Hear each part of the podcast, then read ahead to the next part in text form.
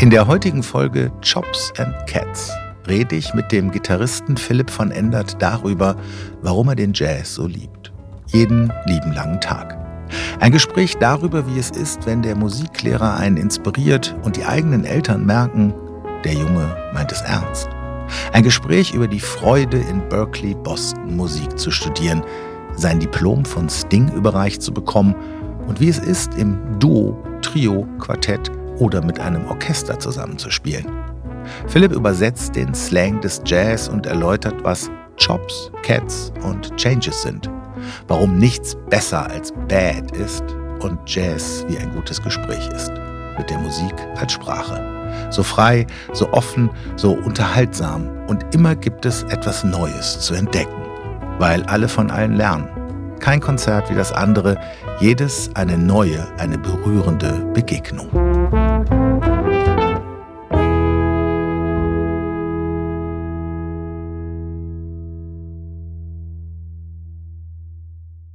Lieber Philipp, ich freue mich wahnsinnig, äh, dass du heute da bist und wir beide über dich und deine Leidenschaft zur Musik reden. Du bist ja Jazz-Gitarrist. Genau. Ähm, als wir uns in der Schule kennenlernten, hast du die Musik auch schon sehr geliebt und du hast auch schon Gitarre gespielt. Auch da kann ich ja. mich dran erinnern. Und ein Moment, der mir so im Gedächtnis geblieben ist, weil ich im Vorfeld ja schon gesagt habe und auch bei meinem letzten Gespräch über Musik, ich bin ja leidenschaftlicher Musikhörer, ja. aber kein aktiver Musiker. Und ich weiß, wir saßen in ähm, dem Haus deiner Eltern in Langst-Kirst, wenn ich mich recht ja, erinnere. Ja. Ich hatte gerade ähm, äh, die Platte einer meiner Lieblingsbands, The Clash, erworben, Sandinista. Das war damals ein opulentes äh, Album mit äh, drei Platten, kein Doppelalbum, sondern ein Trippelalbum. Ja. Ähm, und das war so ein musikalischer Abend und weil wir die, wir haben diese Platte gehört, wir haben andere Platten gehört und du hast Gitarre gespielt. Ja. Und wir kennen uns vom Humboldt-Gymnasium. Ja, genau. Ja. Ja. So. ja. ja, lieben Dank für die Einladung. Ich habe mich total gefreut, dass wir das hier machen. Und ähm, ja, das war, glaube ich, genau, genau die Zeit, wo, wo das wirklich dann auch so ernst wurde für mich dann mit, mit der Musik. Ich hätte so ja mit so mit zehn angefangen hier in der Musikschule, an der Clara Schumann Musikschule, Gitarre, klassische Gitarre zu machen und das auch schon auch mit viel Freude und war auch cool. Und dann war aber so mit 14 kam dann so der Wunsch nach E-Gitarre und so Funk und Jazz und Rock und gerade diese ganzen Bands aus England, die waren halt für mich sehr, sehr prägend in den 80er Jahren irgendwie. Das war ja auch dann meine erste richtige professionelle Gitarre, die ich mir dann so, glaube ich, mit 14, 15 äh, erspart hatte, äh, das musste auch noch so eine, so eine, so eine Halbakustik sein mit ja. F-Schalllöchern, ja. wie, die, wie die ganzen englischen Bands halt auch hatten. Ich hatte damals gar keine Ahnung, was ich da für ein Gerät. Also im Nachhinein, diese Gitarre spiele ich bis heute noch. Das ist, das ist nach wie ja. vor meine Lieblingsgitarre und das ist wirklich ein super Instrument. Ich hatte die damals in, ähm, bei Speaker und Pulch, das, gab, das war ein Musikladen in Ratingen, hatte ich die gekauft, habe die da hängen sehen und ähm, ich glaube, irgendwie damals so für 1500 Mark, was dann natürlich unerrichtet ja. war. Schon, ja, ja. Das war schon eine Hausnummer. Ja. Aber da wusstest du, du hattest ein professionelles Ding. Und das war aber, äh, für mich war wichtig, dass die diese F-Schalllöcher hat, dass das halt eine Halbakustik ist und dass die sehr weit unterm Kinn hängt. so, so, so, wie, wie halt, egal welche, ob das jetzt The Clash the, war, the camera, camera Hackert 100, so, die, diese ganzen, diese ganzen Bands irgendwie. Ne? Und, und, die hatten die immer so hoch hängen und äh, großartig. Und das war eigentlich eher so ein optisches Ding irgendwie. Und dann wusste ich gar nicht, was für ein tolles Instrument ich da eigentlich erworben habe. Also ich wusste das schon so vom Spielen her, dass sich das gut anfühlt. Ähm, ja, und es ist nach wie vor, ist das meine Lieblings. Also ich glaube so, also 90, 95 Prozent der Konzerte und Aufnahmen, Spielst die ich mache, immer noch spiel mit ich, der Gitarre mit dieser Gitarre. Ich habe mir tatsächlich dann noch vor, vor ähm, ähm, fünf, sechs Jahren das gleiche Modell nochmal gekauft, einfach nur um ein Backup zu haben, falls mal an meiner falls was, was, was passiert. Was dran ist. Und das ist gar nicht einfach. Also diese, diese, das ist eine Ibanez, also die Firma heißt Ibanez, Ibanez Artist 200. Ähm, das ist gar nicht mehr so einfach, so die zu kriegen. Es gibt neuere Modelle, die die äh, herstellen, die aber für meinen Begriff nicht so ähm, nicht ganz so gut sind. Aber das ist ein tolles, tolles Instrument. Ich liebe das. Es fühlt sich an wie zu Hause und ist ja. halt wirklich aus dieser, aus, aus dieser Zeit. Aus dieser Zeit ne? Und, äh, deswegen, als du das jetzt gerade sagtest mit The Clash und so, das ist halt genau dieses Ding. ähm, ähm, also aus, aus dieser Zeit hat es den Ursprung dann auch. Ne? Hast du eigentlich von zu Hause eine musikalische Prägung mitbekommen? Ähm, also, also meine Eltern sind jetzt nicht musikalisch, also die haben jetzt nie ein Instrument gespielt, ähm, aber meine Mutter war immer sehr musikinteressiert. Die hat mich schon oft zu Konzerten, also in die Tonhalle mal mitgenommen oder mal in die Oper und so. Und ähm, die hatte dann auch ähm, ähm dann auch irgendwann die Idee, also ob ich nicht, nicht ein Instrument anfangen möchte und mit, mit der Gitarre. Und das war halt so mit der Gitarre, als ich das angefangen habe, so die ersten zwei Jahre war ich auch sehr, sehr, sehr begeistert da dran. Und dann klar, so mit so 12, 13 war dann irgendwie auch so, oh, vielleicht lieber Fußball spielen oder irgendwas anderes.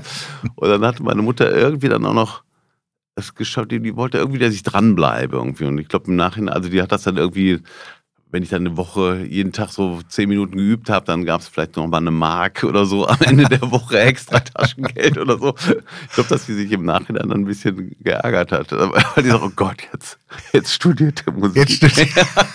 was habe ich, was hab ich angerichtet? Was habe ich da angerichtet? Nee, aber die haben, ähm, also die, die war immer sehr interessiert und hat mich oft, oft mitgenommen zu Konzerten. Also das schon. Und ähm, die haben das dann sehr, also sehr gefördert. Also die haben das schon gesehen, mit welcher Leidenschaft ich da dran war.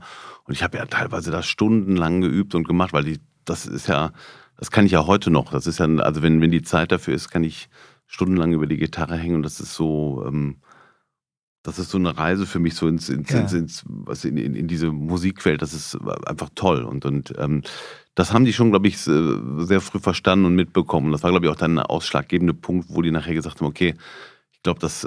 Der meint schon ernst. Der meint es ernst und der Zug ist abgefahren. Der wird, der wird doch nicht mehr Arzt. das ist dann, das war dann zu stark, irgendwie dieses, dieses Gefühl irgendwie. Ne? Also, ähm, und das, also die waren schon immer sehr, die haben mich da immer sehr unterstützt und waren auch immer diejenigen, die immer in der ersten Reihe standen bei den ersten Konzerten und so. Irgendwie, das war schon cool. Ja, das ist, ja, das ist natürlich schön. Da habe ich, äh, ich habe letztens mit meinem Bruder gesprochen, der ja, der ja freier Künstler ist, also Maler ja. und Zeichner und den den hatte ich nämlich auch gefragt, wie war das eigentlich? Haben unsere Eltern das eigentlich so bedingungslos unterstützt oder haben die auch die Hände über den Kopf zusammengeschlagen? Und er hat auch gesagt, nee, die haben das eigentlich von vornherein äh, ja. unterstützt und haben auch gemerkt, dass das irgendwie mein Ding einfach ja, ist. Und äh, ja, und ähm, ich glaube, glaub, wenn du merkst, dass du, dass du da wirklich, dass da jemand komplett für brennt irgendwie, ne, dann ist halt auch irgendwo es ist, glaube ich, schwierig, wenn, einer das so, ja, ich probiere mal, ich ja. probiere mal Musik oder ich ja. probiere mal Kunst oder so, dann wird es ein bisschen schwierig, weil das ist ja, du musst ja echt gewappnet sein und du musst das ja über alles lieben, um das dann durchzuziehen. Ne? Ja. Ne? Weil, weil, weil, weil, du, das sind zu, zu viele Dinge, die schief laufen und Frustrationen auch da. Und wenn du dann nicht das alles über, über alles liebst, dann, dann, ähm, dann äh, ist die Wahrscheinlichkeit sehr hoch, dass du irgendwann einen Schiffbruch erleidest. Ja, genau. Und ja. ich glaube, wenn du als Eltern siehst, dass dein Kind da irgendwie komplett drin aufgeht und, und, und das, äh, das liebt, so, dann, ja. dann geht das, glaube ich, auch in Ordnung. Dann sagst du auch irgendwie, okay, also das ist jetzt echt nicht der leichteste Weg, aber äh, lieber der ist glücklich und verdient vielleicht am Ende nicht so viel, als wenn er irgendwie ordentlich verdient, aber die ganze Zeit die Faust in der Tasche hat. Ja, absolut. Du hast, du hast im Vorfeld äh, gesagt, äh, wichtig war auch dein ehemaliger Musiklehrer, der Herr Wiskirchen, ja. Ja. auf dem Humboldt-Gymnasium, ja. ähm, wo wir uns eben kennengelernt haben. Und ähm, es gab einen Leistungskurs, das fand ich sehr interessant. Äh, der war so klein, äh, wie man das sich heute, glaube ich, gar nicht mehr vorstellen kann. Vier oder fünf waren, Menschen waren Genau, drin, wir waren vier, vier, fünf Leute. Mhm. Das war, glaube ich, eine Kombination mit dem Grundkurs und wir hatten aber dann immer zusätzlich Stunden halt mit dem Leistungskurs. Ja, und das war super. Also vor allem, weil der Herr Wiskirchen war ähm, also einer der ersten, die, die mir überhaupt also die Möglichkeit, also oder den Gedanken haben, zugelassen haben, dass man auch also Musiker werden kann und dass man da sehr wohl mit glücklich werden kann und auch, auch also Geld verdienen kann und so weiter. Und ähm, also das war, der war schon ähm, das kam eigentlich dann aber auch erst später, so mit, mit, sagen wir so Richtung Abitur, wo, wo ich dann irgendwie wirklich überlegt hatte, okay, wo, in welche Richtung gehst du jetzt oder wo versuchst du eine Aufnahmeprüfung zu machen und so weiter. Ähm, was total wichtig war, war auch so einfach die Inspiration, also die Musik, egal. Wir haben natürlich viel Klassik ähm, gemacht, ähm, aber dann auch bis ganz moderne, also Sachen so von bis Wagner oder dann, dann halt äh, Schönberg, Stockhausen. Mhm also der, den ganze Range irgendwie. Und, und dann hatte der vor allem auch, ähm, also hat auch Jazz und, und, und Pop-Sachen auch gemacht. Dann hast du, klar, dann hast du natürlich so eine Pink Floyd-Platte oder solche Sachen gehört. Aber ich weiß noch, als, als der, ähm, als wir Jazz gemacht haben, das waren mehrere Monate auch, kam man mit dieser berühmten Miles Davis äh, Kind of Blue Platte irgendwie. Das ja. ist ja so ein Klassiker. Ja, Klassiker. Und, und, auf Vinyl natürlich damals noch und legt die so auf. Und ich weiß noch, dass das wie so, das, das hat mich wie so ein Schlag getroffen. All dieses, ich fand das, das war so, diese Musik war so so cool und so ausgeschlafen und trotzdem so warm. Ähm, ich, ich, dachte echt, jetzt landet hier ein Raumschiff. Ich dachte, was, was, was, was ist das? Was, das ist das? Ich finde das so unfassbar schön. Und das war wirklich so ein, so ein Startpunkt für mich, in, in diese Musik einzutauchen, weil ich eigentlich so Richtung Jazz, also ich eher halt von diesen englischen Bands, so, ja. so aus so Funk, so Level 42 und solche Sachen, die fand ich toll. Und das war ja schon die haben ja auch immer mal wieder so Instrumentalnummern gehabt, da war so ja. ein bisschen Jazz drin. Aber das Einzige, was ich so Richtung Jazz kannte, waren dann so was, was, so, weißt du, so, so, so Pop-Jazz, so aller so, so Mezzo Forte oder, oder, ja. oder, oder, oder, oder, wie hieß das? Gab so eine äh, Shack Attack oder so, weißt ja, du? So. Oder Met Bianco ja, Met oder Bianco, so. genau. So. Ne, da waren ja so, oder Chade oder so, da, waren, genau. da waren ja schon so, so, so, so Bossa-Latin-Sachen genau. drin. Und da war ja aber schon so eine Jazz-Gitarre, da war auch mal so ein kurzes Solo. Also das waren so die ersten Anflüge da rein. Oder ganz wichtig für mich waren, weil die, diese, äh, das Style Council, Paul Weller, mit, mit dieser ersten oder ja. zweiten Platte Café Bleu. Da, Café ist ja, da, da, ist ja sogar eine in, richtige Jazznummer, Instrumentalnummer drauf. Das waren so die ersten Berührungspunkte für mich. Und dann, ja. und dann kam halt Herr Witzkirchen irgendwann also mit dieser Platte mit Kind of Blue rein und, und das war's dann. Also ich bin dann, war, dann war klar, wo die Reise geht. Genau. Und das ist witzig, weil ich dann halt wirklich so rückwärts gegangen bin. Also erst aus diesem, was mich so an Musik um, was also in unserer Zeit in den 80ern so um uns herum war und dann eigentlich die Reise zurück, okay, hier gibt es irgendwie jemanden, der heißt Miles Davis und dann, okay, was, ah, da gibt es auch Charlie Parker und dann gibt es Dizzy Gillespie und so weiter. Ne, also das ähm, war eher so eine Reise rückwärts, irgendwie nicht so dieser, erst bei den, den Ursprung. Also nicht bei Charlie Christian oder genau, so angefangen, angefangen und dann nach vorne gearbeitet und ich habe mich eigentlich zurückgearbeitet, ne, um da reinzukommen, genau. Aber ja, insofern ein ganz, ganz wichtiger ähm, Mensch für mich, der, der auch äh, mit dem ich auch lange Zeit immer noch in Kontakt war. Der ist leider vor ein paar Jahren, ist der Herr Wiskirchen gestorben. Ähm, aber der immer wieder mir auch über Platten, die ich, also die ich gemacht habe, dann einen Brief geschrieben hat irgendwie und dann teilweise ja, analysiert hat, was ich da gemacht habe und so. Das war, war, war, sehr schön. Das war wirklich sehr, sehr wichtiger äh, Mensch in der Richtung. Ja. Und du hast es ja dann auch gemacht. Du bist dann äh, zum Studium in die USA gegangen. Ja. Ähm, war das klar, dass du ins Ausland gehen würdest oder wann hat sich das entschieden? Nee, es war eigentlich, ähm, also es gab so in dem, zu dem Zeitpunkt, was, was sehr angesagt war, war auch noch in, in, in Köln die Hochschule, eine Musikhochschule, das war auch eine der wenigen zu dem damaligen Zeitpunkt, wo man überhaupt Jazz und Popularmusik auch äh, studieren konnte. Es gab in, in Holland ein paar gute, die, wo man das auch konnte, so Arnheim und. Maastricht, glaube ich. Und ähm, das ging aber dann erst so langsam los. Inzwischen hast du ja doch in jeder großen Stadt äh, an den Musikhochschulen auch so, dass, dass du ein Jazz- und Popularstudium machen kannst, was ja auch toll ist und schön ist. Ähm, aber, aber, also Boston und dieses, dieses Berkeley College of Music, wo ich war, das war natürlich schon immer so ein Traum weil das ähm, weil ganz viele von meinen Helden also herkamen. Also so äh, angefangen von Keith Jarrett bis Brentford Marsalis, dann von an Gitarre John Schofield, Pat Messini. Äh, ähm, all diese Leute, die sind irgendwie da durchgegangen oder haben da unterrichtet oder so. Und, und ähm, da, äh, also ich hätte auch nie gedacht, dass ich da überhaupt reinkomme. Irgendwie. Das, das war. Ähm, wie funktioniert das eigentlich? Also bei, also bei einer Kunsthochschule ja. habe ich eine Ahnung, wie das funktioniert ja, in der ja. Mappe. Aber da spielt man vor? Oder? Genau, also das ist das, zu, zu, mal zu dem Zeitpunkt, das war ja nicht, dass du da mal schnell eine E-Mail hinschicken konntest oder ein Zoom-Gespräch oder so, sondern das war richtig mit der Post noch irgendwie. Und du hast dann also ziemlich, musst recht viele Bewerbungsunterlagen ausfüllen, du musstest mehrere ähm, Empfehlungen haben von Musikern. Ähm, und also von Musikern mit Rang und Namen auch. Dann äh, musstest du damals eine Kassette noch mit einschicken. Ich meine, die hätte man natürlich auch faken können. Hättest ja. auch jemand, und Fliegt möglicherweise relativ genau, schnell. Weil das ist halt natürlich das Problem. Du kannst natürlich nicht mal schnell also zu, äh, nach Boston fliegen und nur einfach um ja. so eine Audition da zu spielen. Irgendwie, ne? Also das, ähm, aber das war dann aufgrund von den Unterlagen, die ich eingereicht habe, bin ich dann äh, tatsächlich angenommen worden. Es ist dann aber so, dass du dann, wenn du da ankommst, hast du nochmal so eine, so wie so einen Einstellungstest, da wo ja. die doch, dich doch mal nochmal testen und wo dann auch die Leute, die es gefaked haben, dann auch wieder nach Hause fahren konnten. Also du konntest letzten Endes, klar, du hättest diese Unterlagen ein bisschen faken können, aber äh, irgendwann war natürlich der, der Tag der, der Wahrheit da, wenn du dann da vorgespielt hast. Und, ähm, äh, und dann wirst du halt eingestuft. Es ist aber auch auf der anderen Seite, muss man das sagen, es ist natürlich ein privates College. Es ist nicht so, äh, also der, es, also da reinzukommen war gar nicht, also ist glaube ich, also ist glaube ich fast schwieriger hier. An, ich weiß nicht, wie es inzwischen ja. ist, aber damals war es fast schwieriger hier einen Platz zu kriegen als da. Also das ist eher so dieses Ding, wenn du talentiert bist und gut bist und das wirklich willst, kannst du hast du eine Chance hier anzufangen.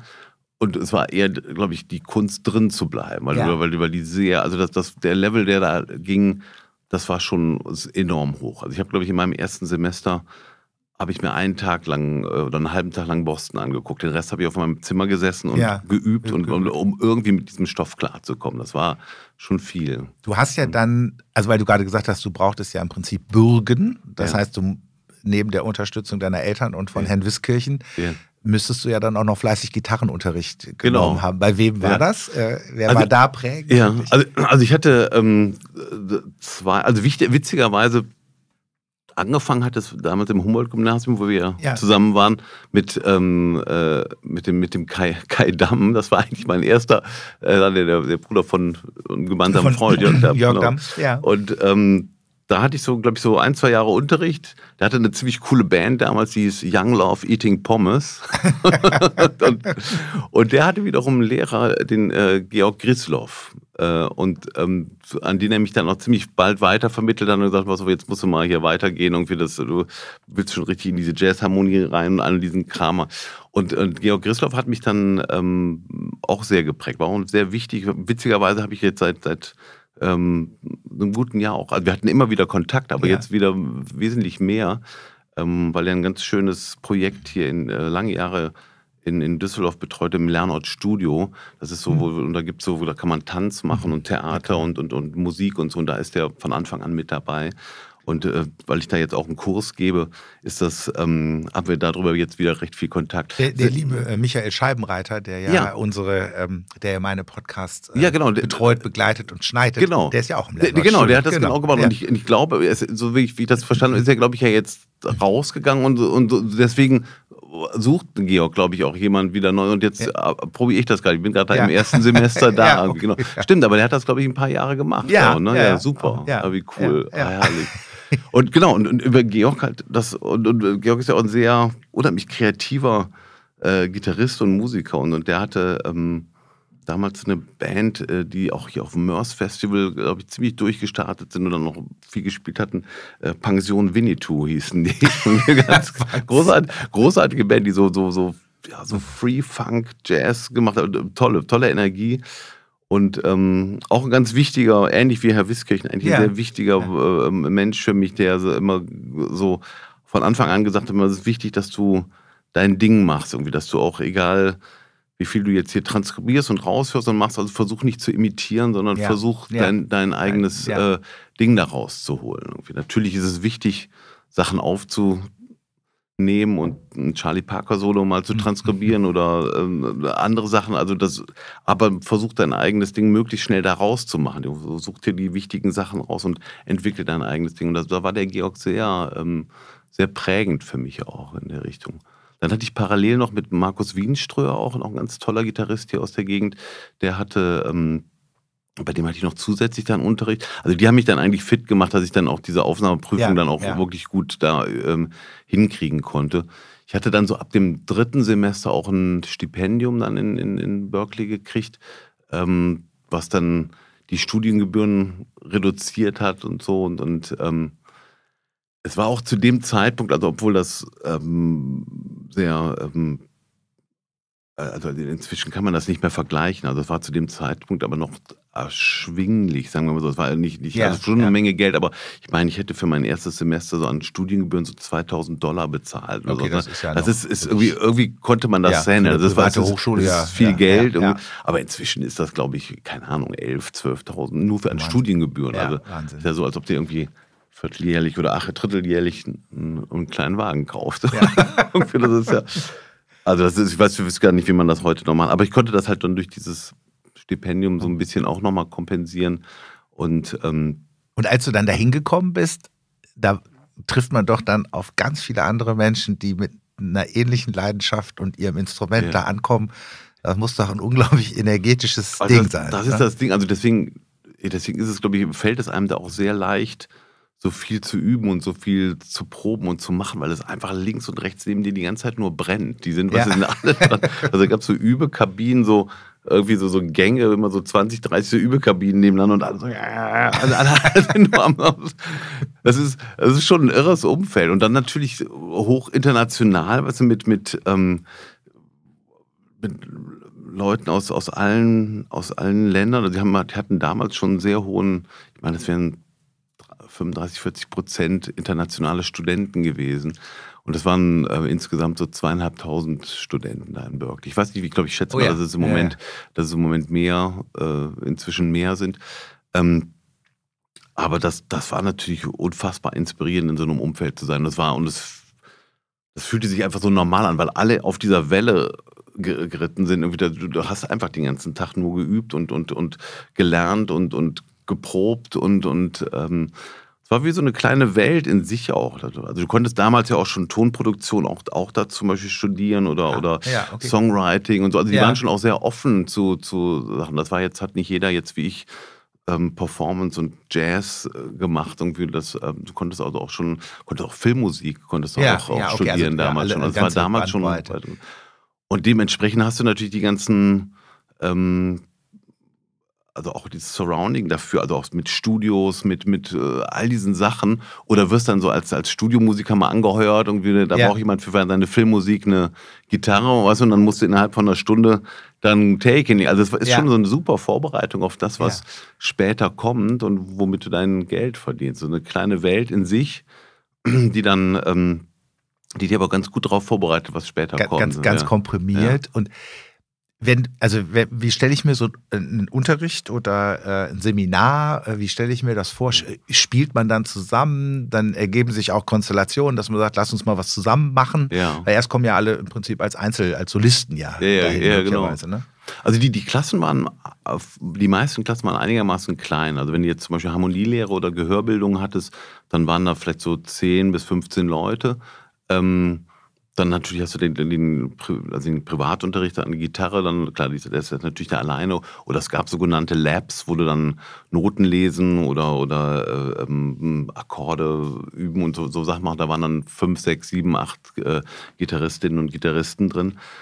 Und ähm, also so, aber die Größenordnung war das. Also es gab, ähm, war immer sehr überschaubar, dadurch natürlich auch ein sehr naher Kontakt zu der Dozentin oder zu dem Dozenten und, und ja. äh, sehr großer Austausch. Auch dann, was für mich nachher sehr interessant war mit Komposition und Arrangement, da, da habe ich sehr viel äh, auch äh, draus gemacht, weil, weil mich, für mich das immer unheimlich wichtig war, auch Sachen selber zu komponieren und, und, und wenn du dann halt äh, jemanden hast, eine Dozentin oder einen Dozenten, die oder eine Professorin oder Professor, die die wirklich dann mit dir so sich hinsetzen und diese Arrangements durchgehen und sagen, guck mal, hier kannst du noch dieses Voicing oder das ja. noch machen und so weiter. Das war natürlich schon unheimlich interessant und toll. Und, und dann aber alles, dann sind das auch, aber auch alles Leute, die so im, im, im professionellen Leben auch, also in, in, in Musik machen. Also das sind ja nicht, da gibt es kaum welche, die wirklich so Fulltime angestellt sind, ja. sondern eher Part-Time um, um, weil, weil die äh, bewusst wollen, dass die natürlich aktiv sind und auch spielen und machen. Dann kannst du die auch immer auf Konzerten und so weiter. Und, und ähm, das, das war schon immer sehr, sehr nah dran und toll. Und, und, und dieses, dieses Umfeld von den Studierenden war einfach dann natürlich unheimlich inspirierend. Und ich habe nach ja. wie vor zu vielen Kontakt da. Also die, und die auch teilweise dann auch tolle Karrieren oder Wege gehen und ja. so. Und, und also es ist schon spannend, weil du bist so, so nah dran irgendwie an, diesem ganzen Ding. Ne? Also deine diese ganzen Heldinnen und Helden, die du hast, dass die, die irgendwie waren die über diese vier Jahre, die ich da war, waren die, äh, waren fast alle die ich so liebe, irgendwie, irgendwie da mal als für eine Masterclass oder. Waren oder, die, waren die mal da? Waren, genau.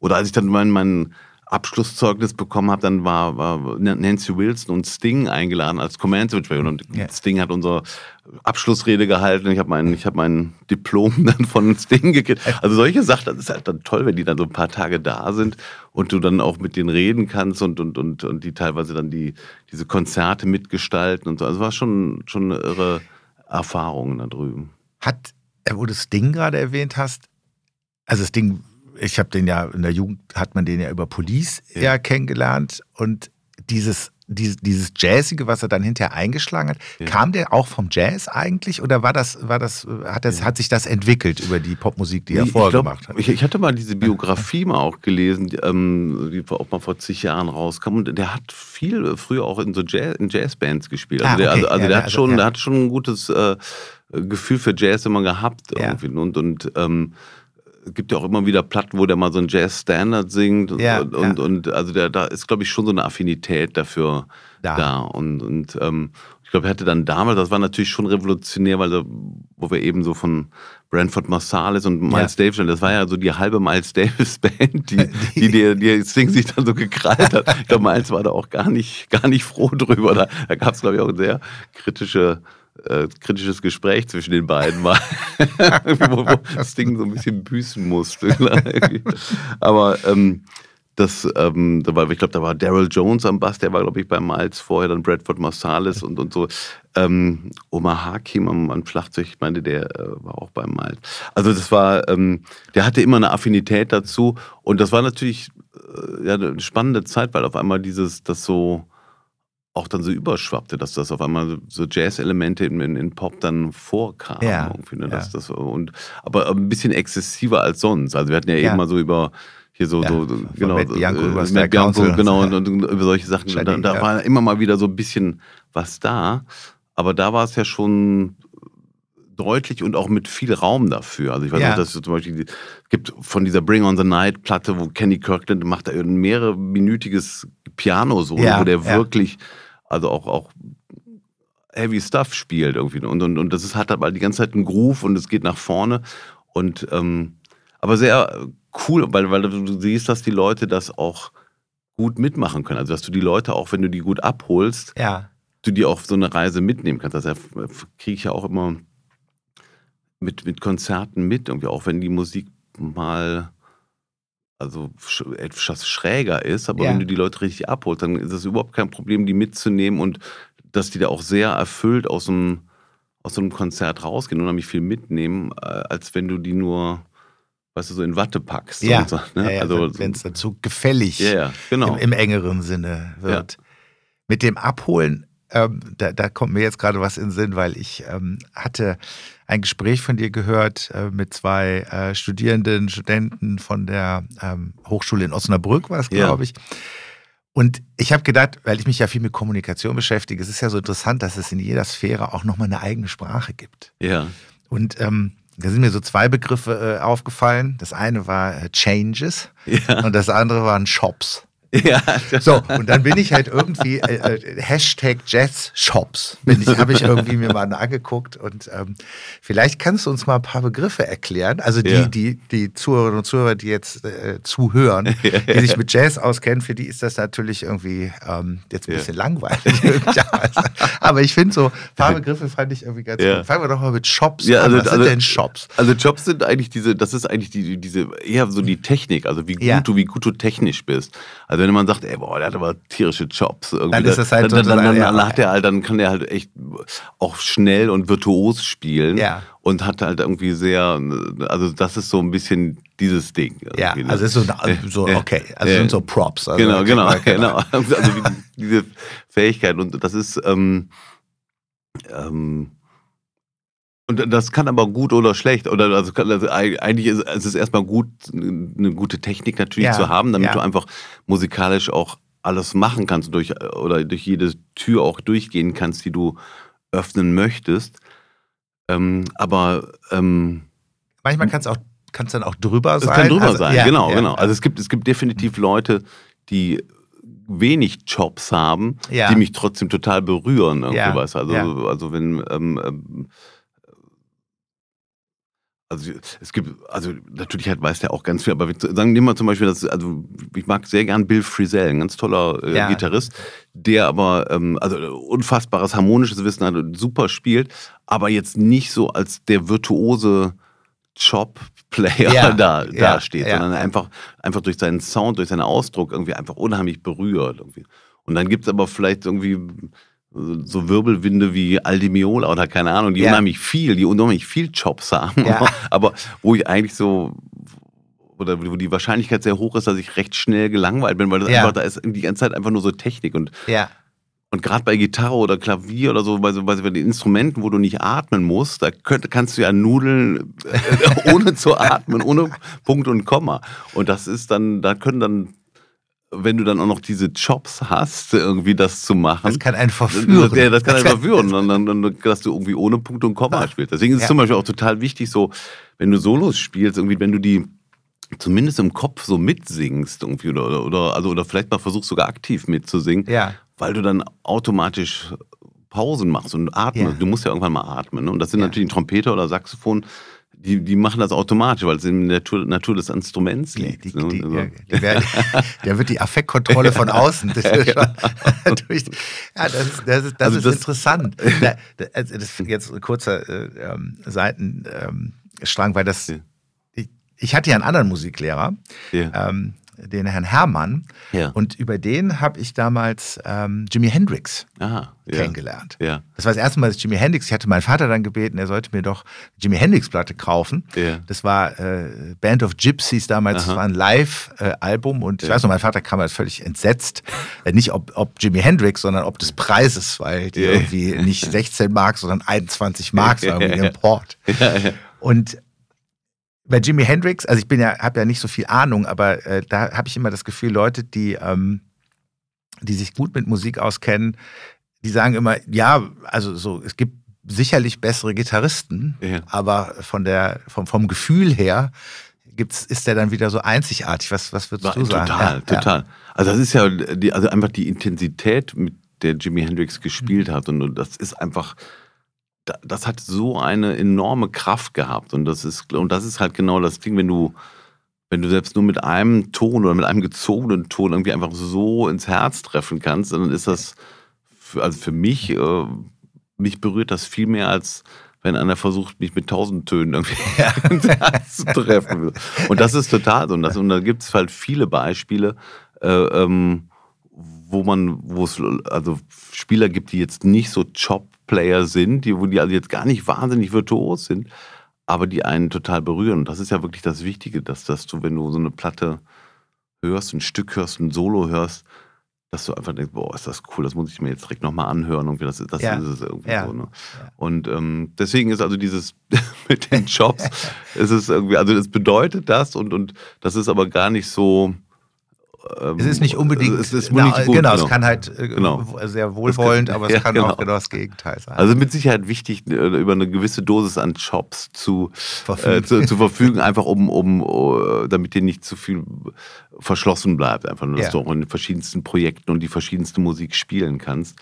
Aber ähm, was du dann wirklich daraus machst, also vor allem in meinem Umfeld, in diesem Jazz-Umfeld, wo so viel improvisiert wird, ähm, da ist, glaube ich, wichtig, dass du dass du wirklich, dass du Geschichten erzählst. Und, und das können auch mal virtuose Geschichten sein, aber ich glaube, wenn es nur virtuose zu viel Jobs sind, dann ist es einfach es zu viel. Dann, dann bleibt, dann, es ist, aber es ist natürlich auch eine totale Geschmackssache. Also es gibt bestimmt ja, ja, Leute, es ja auch die, Leute, die, die, das dann sehr schätzen, die es super dieses, finden, genau, dass das unheimlich so viel technisch, ist. So, ja, genau. genau. so sauber gespielt. ja. Und dieses andere, ich weiß nicht, ob du, soll ich auf diese Changes Ja, gerne, weil also, Changes fand, also, ja. Da, da geht es, glaube ich, nämlich um was anderes. Das ist ja, ja dann jetzt ne, wirklich, da sind wir jetzt in der, in der, in der Musik, genau, in der also Harmonie. Also da, also, genau, da geht es ja. eigentlich um die Harmonielehre. Oder, oder, du hast halt ein Stück und das ist in, sagen wir mal, ein einfaches Stück, oder also das wurde gar nicht, jetzt auch nicht negativ gemeint, ähm, ist meistens in einer Tonart, in C-Dur, sagen wir mal, oder A-Moll oder irgendwie sowas und bleibt dann da drin. Und, und ähm, wenn du über Changes spielst, also gerade Jazz-Standards äh, gehen durch mehrere Tonarten sehr oft durch. Mhm. Also das fängt vielleicht in C-Dur an, geht dann nach S-Dur, geht dann nach D-Dur und so weiter. Und ähm, das ist, da sind so, sogenannte Akkordprogressionen, die dahin führen. Und ähm, im Jazz ist es ja dann oft so, dass eine Melodie und ein Thema eigentlich nur, also oftmals Anfangs- und Endpunkt oder die Spielregeln sind, in denen du dich bewegst. Der und Rahmen die, und dazwischen. Genau. Und die Geschichte, wo du was drüber erzählst. Aber Ja. in dieser Geschichte passieren dann, sagen wir mal, 60, 70 Prozent sehr spontane Dinge, was Ja. viel mit der Interaktion zwischen den Musikern zu tun hat. Da ist meistens ein Solist, der ein Solo spielt, der die Hauptgeschichte erzählt, aber genau wie wir uns unterhalten und du Ja. Fragen dazwischen stellst, ist das halt so dann, diese Fragen, die ich dann dazwischen stelle, ist vielleicht dann in der Begleitung, dass ich in Akkorde dem Solisten hinlege und Ja. mal gucken, was macht denn der damit und so. Also es hat ganz viel mit Interaktion zu tun. Dadurch wird er im besten Falle inspiriert, sein Solo, also darauf zu antworten, darauf einzugehen. In der Art, wie er die Geschichte erzählt, so wähle ich auch mein, mein Comping, also meine Begleitung, ähm, wie ich jemanden begleite. Lasse ich da viel Platz? Macht er gerade viel? Kann ich das unterstützen? Geht er nach oben? Gehe ich kontrapunktisch nach unten? Was, das sind Ja, alles so Dinge, ja. die dann passieren in dem Augenblick. Und wenn du über Changes spielst, ist es die, ich glaube, die Kunst ist es, ein Solo so aufzubauen, dass du über diese verschiedenen Harmonien fließend drüber kommst und dass es eher so klingt, als ob die diese Tonartwechsel eigentlich deiner Idee folgen. Okay, also Nicht, dass, dass es du was Organisches hat und nicht Genau, praktisch dass, du so nicht, dass es nicht so klingt, so, Ja. ah, okay, jetzt waren wir in C-Dur, ah, Ja, Mist, ah, jetzt, jetzt- muss ich ja nach S-Dur, Ja. kurze Pause und so, sondern du versuchst irgendwie vielleicht Phrasen zu entwickeln und Ideen und so einen Flow in dein Solo reinzukriegen, dass es eigentlich dieser, diese Tonartwechsel so subtil unten drunter passiert, Ja. aber eigentlich sehr, sehr melodisch und sehr äh, logisch klingt für einen Zuhörer. Ja. Ne? So. Das Dialogische, ist das auch das, was dich dann beim Jazz so fasziniert, dass es sowas Dialogisches hat und dass es auch immer wieder was Neues ist? Sind, Ja. Also ist jedes Konzert dann auch immer ein bisschen anders, ne? Oh, total, Ja, total. Also dadurch, Oder dass du total anders sogar. Also, also du spielst vielleicht schon die, also wenn ich jetzt auf, auf Tour gehe mit einer Band, irgendwie dann äh, spielst du vielleicht schon die gleichen Stücke. Also das Ja. heißt, also meistens ist es dann ein Arrangement, wo Melodie und Akkorde feststehen und dann gibt es immer halt einen Rahmen, ähm, einen Ablauf von Akkorden, über die improvisiert wird, wo jemand dann Ja. ein äh, Solo drüber spielt. Und dieser Punkt ist halt jedes Mal komplett anders. Und das ist so ein, ähm, das ist mit Sicherheit was, was mich wirklich sehr fasziniert dabei, weil das so unfassbar abwechslungsreich bleibt und so enorme Freiheit dir gibt. Irgendwie. Das, Ja. ähm, ich glaube auch, also ich, ich liebe total auch also Pop- und Rockmusik und, und, und höre das auch total. gerne. kauft mir nach wie vor gerne äh, ähm, Musik, aber ich befürchte, dass ich jetzt mit meinen etwas über 50 Jahren inzwischen, weil ich mich so lange in diesem Jazzbereich aufhalte, ich glaube, selbst wenn das jetzt ein ganz tolles Pop- oder Pro Rockprojekt wäre, ich, ich befürchte, dass ich, wenn ich jetzt, sagen wir mal, zwei, drei Wochen unterwegs wäre, ähm, ich ein bisschen Schwierigkeiten hätte, weil ich meistens da nicht so viel bewegen. Das ist eher, das ist ein anderes Ding. Du setzt eine Show auf, du guckst, dass du schön, also dass du tight mit der Band zusammenspielst. Das ist auch eine ganz eigene Energie und das ist bestimmt auch natürlich auch toll, wirklich große Säle oder große Hallen zu spielen. Also ich glaube, das ist nochmal was, das sind andere Punkte, die dann wichtig sind. Aber wenn es nur um die Musik geht, das, ich hätte wahrscheinlich ein bisschen Schwierigkeiten, du, nach so 10, 20 Konzerten, wo ich merke, okay, jetzt kommt die Nummer, ich mag die Nummer eigentlich total gern, aber Jetzt kommt aber so eine ich, Routine aber, aber rein. Ich, ich weiß ganz genau, was da passiert. Irgendwie so, ne? Also das, das ist total gemein eigentlich, weil ich, weil ich äh, trotz allem, also ich würde niemals sagen, Jazz ist die einzige, das, das, das ist das A und O. Überhaupt nicht. Dafür höre ich selber viel zu gerne äh, Pop und Rock und Klassik und was auch immer. Also, Ja. Jede Musik. Ich kann auch, ich liebe es auch, eine, eine, eine Punkband, die einfach um ihr Leben spielt, zu hören. Finde Ja. ich, find ich super. Ich finde diese Energie einfach super irgendwie. Ich glaube nur, das ist für mich persönlich, ähm, müsste es, äh, wäre es ein bisschen schwierig, weil ich so an diese Freiheit ge ge äh, gewohnt bin und gewohnt bin, dass sich die Musik jeden Abend verändert und dass ich einfach so mein, auch mein inneres Gefühl, wenn ich ein Solo habe, dann ist das ja, je nachdem, ob ich an dem Tag ganz gut drauf bin oder auch vielleicht ist irgendwas passiert, wo man ein bisschen trauriger ist. Oder, also du kannst da, ja, du hast da alles reinwerfen. Ja. Irgendwie, ne? Da ist, da ist der Raum dafür da, da ist die Freiheit dafür da. Und das, das liebe ich so, so sehr an dieser Musik. Das ist total äh, interessant für mich, weil ich habe ja, ähm, hatte ich dir erzählt, mit meinem Bruder gesprochen als Künstler. Ich habe äh, mit dem Uwe Schwalbach gesprochen, Freund von mir, der auch ja. auf dem Humboldt-Gymnasium im Leistungskurs war, der dann ja. später Komposition an der Volkwang-Schule in Essen studiert hat.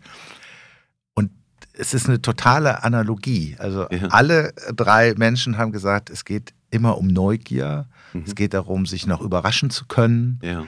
Ähm, es geht um Offenheit, es geht um Freiheit. Ja. Das ist eigentlich das Entscheidende, so, dass da irgendwas noch passiert ne, und dass da kein Stillstand irgendwie Einzug hält und, und dass man auch machen muss. Also der Uwe hat gesagt, so, ähm, das wäre so ihm seit, seit frühester Kindheit einfach, mach mal und, und, und bleib neugierig, was dann da passiert. Ja, also, dass da so ein Raum aufgeht, den man vorher nicht planen kann. Ja, genau. Ja. Und das ist, das ist natürlich toll, weil wenn du dich, dir dann so ein auch so einen Namen erspielt hast und, und, und was mit tollen Musikerinnen und Musikern ähm, zusammenarbeiten kannst, weil natürlich diese Interaktion und diese Freiheit auf so einem ganz, auf so einem ganz tollen Level ist, irgendwie, einem sehr inspirierenden Level. Und das ist, und da, da fluppt das dann so irgendwie. Das ist, das ist dann wirklich toll irgendwie. Das ist dann, ähm, das ist also die, das, die, genau, also das kann ich alles unterstreichen und so. Und das ist, glaube ich, man nimmt, glaube ich, alle negativen Aspekte, die da, die da auch mit sich schwingen und die oft als auch auch finanzielle Aspekte. Äh, das ist ein anderes, das ist halt, natürlich musst du irgendwann gucken, dass der Laden läuft und dass das irgendwie ne, also genug dass verdient. Butter aus Brot genau, genau, das ist eine Konzert. Aber ich weiß, ich bin, als ich aus Boston zurück war, habe ich auch Dinge irgendwie, da bin ich keine, keine Ahnung für für eine Gage von 100 Mark oder so nach Stuttgart gefahren, einfach weil ich mit der Band spielen wollte und weil das irgendwie für mich eine Bewusstseinserweiterung war und sowas irgendwie. Und, ähm, und klar, da muss, irgendwann musst du ein bisschen gucken, dass das schon ins Lot kommt und da hast ja dann vielleicht auch eine Familie und so, die du ernähren mhm. musst und so weiter, dass es geht. Aber ähm, trotzdem ist diese, diese, diese äh, Freiheit und, und diese, dieses, das, was du da rausbekommst, das ist ja auch immer so ein, so ein totales Eintauchen in dein Ich irgendwie. Das ist ja, ich glaube, das ist vielleicht vergleichbar wie Leute, wenn, wenn die meditieren oder beten ja. oder was auch immer. Irgendwie. Das ist ja so, du bist ja so versunken da drin. Manchmal übe ich und wach dann auf ja. und hab dann ist er auf einmal so ist eine Stunde oder zwei weg, wenn ich es mir erlauben konnte. Du spielst auch mit geschlossenen Augen. Ganz viel. Ganz ja. viel, ne? Ganz viel, ja, ja. ja. Ähm,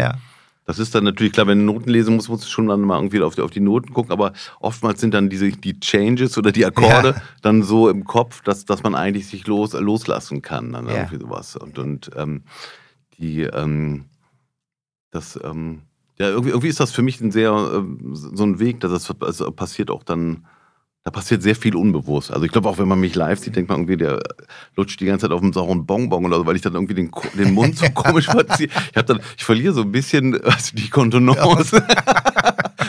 Aber ich gehe halt so komplett in die Musik dann rein. das ist ja auch, glaube ich, wichtig, da die Kontenance zu verlieren. Ich hatte, mal, ich hatte mal bei einem Konzert, das war lustig, das war irgendwie aus irgendeinem Grund roch es da so im, im, im, Konzert mittendrin so ein bisschen verbrannt irgendwie. Und dann irgendjemand sagte das im Publikum. Ich hatte dann die Ansage gemacht und dann sagte dann irgendwie, irgendwie riecht es ja verbrannt an. Und ich merkte so, dass im Publikum dass sie so ganz klein bisschen unruhig waren. Das war, nebenan war mal ein Café und da war irgendwie, glaube ich, Küche, da war vielleicht irgendwas angebrannt oder so. Und dann hatte ich den Leuten dann gesagt, ja, ähm, wir machen jetzt einfach mal weiter. Es scheint ja alles okay zu sein. Nur, äh, Sie sehen ja, ich habe meistens die Augen zu. Also wenn es brennt, wäre super, wenn Sie mir Bescheid sagen. Dann komme ich mit raus. dann würde ich mitkommen. ja. Also, aber man ist halt wirklich so sehr versunken drin. Dass, ja, äh, und, ja. und, das ist aber das Tolle. Und ich glaube, deswegen nehmen, glaube ich, äh, diese ganzen Künstlerinnen und Künstler, wir nehmen das, glaube ich, alle sehr gerne in Kauf, dass man auch ähm, manche Sachen nicht so toll sind oder man um viele Sachen sehr kämpfen muss. Ähm, aber äh, das, das, was du dafür rauskriegst, unterm Strich ist einfach so, da ist so viel im Herzen drin, irgendwie was, was man auch nicht auf irgendein Bankkonto legen kann oder so. Das ist einfach eine andere Art von Belohnung. Was ich nicht messen und wiegen lässt, wie ja, so viel anderes. Ja. Dieses dialogische, du spielst ja auch in sehr, also du spielst mit manchen Leuten, mit dem André schon ewig, mhm. glaube ich, zusammen. Ja. Ähm, du äh, mit dem, mit dem Lajos äh, als Duo, ja. du spielst ein Trio, du spielst ein Quartett, du spielst ein Quintett, ja. äh, du liebst, glaube ich, auch äh, durchaus das groß, also hättest gerne wahrscheinlich auch mit Count Basie oder so mal zusammengespielt. so groß, also so Big Band. so Big Band. sind natürlich toll, ja. ja. Oh. Ähm, das ist ja auch interessant, weil das ja auch dann wieder eine Neugierde ist. So, wie funktioniert das in den unter unterschiedlichen ja. Konstellationen? Was ist denn so das Besondere an den unterschiedlichen Konstellationen? Wie ist es denn, wie ist denn der Unterschied zwischen Duo und Trio? Ja. Da auch drei, drei sind ja nicht einer zu viel, sonst würde man es ja nicht machen. Ja, genau, genau. ähm, da ist tatsächlich so ein, also, also das Duo ist so ein Ding, also was da unheimlich schön ist, dass du ein, äh, ein ähm, so einen unmittelbaren äh, Zugriff auf den anderen hast. Also da ist in der Konversation ist es sofort, das ist, das ist ja, wirklich so, ja. wie wir jetzt gerade ja, reden. Und hin und her sich erzählen Sachen und, und, und darauf reagieren und so. Das ist äh, ähm, was ein bisschen schwierig ist oder, oder, oder beim Duo-Spielen, das ist, ist halt auch unheimlich fragil. Also gerade wenn du eine Musik machst, wenn ich jetzt so ein Duo wie mit, mit dem Klarinettisten Lajos Dudas ähm, mache, der ist... Ähm, wenn ich dann Solo mache, ist der, der begleitet mich ja nicht auf der Klarinette oder so, ja. sondern dann bin ich so ganz allein, dann ist das ja. so Solo-Gitarre. Ja, auf der anderen Seite, wenn ich ihn begleite, muss ich dann auch in der Art, wie ich spiele, ich spiele dann viel perkussiver, ich mache viel mehr Unterteilungen von der Time, also von Groove und Time, also von, von Rhythmus und, und diesen Sachen, um, weil ich ja so, so ein bisschen, ich will nicht eine Band ersetzen, aber ich will ihm das Gefühl geben, dass der so ganz sicher im Sattel sitzt, dass ich die Akkorde und den Groove alles schön ihm liefere, dass er, dass, dass, dass, dass also Sicherheit für sein Spiel. Genau. Das, ja.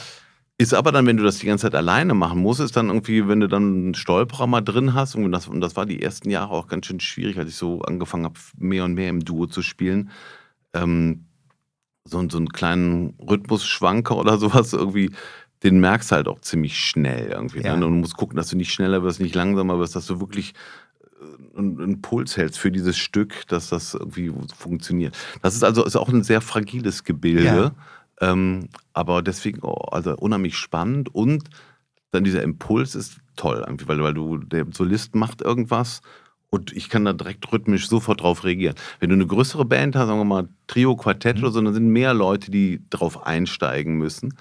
Ähm, aber das Trio zum Beispiel hat dann wiederum den Vorteil, da ist dann vielleicht jemand, also wie Bass oder Schlagzeug, da muss ich nicht so rhythmisch begleiten, um die, diese Time und den Groove ja, klar zu machen, ja. weil das machen ja die anderen. Da kann ja. ich zum Beispiel lieber mal einen Akkord nur legen oder mit so einem Volumenpedal mache ich das manchmal ganz gern, dass ich so einen Akkord nur so reinfade, weil die halten ja den Rhythmus zusammen. Da ist dann auf meine, meine Aufgabe auf einmal eine ganz andere.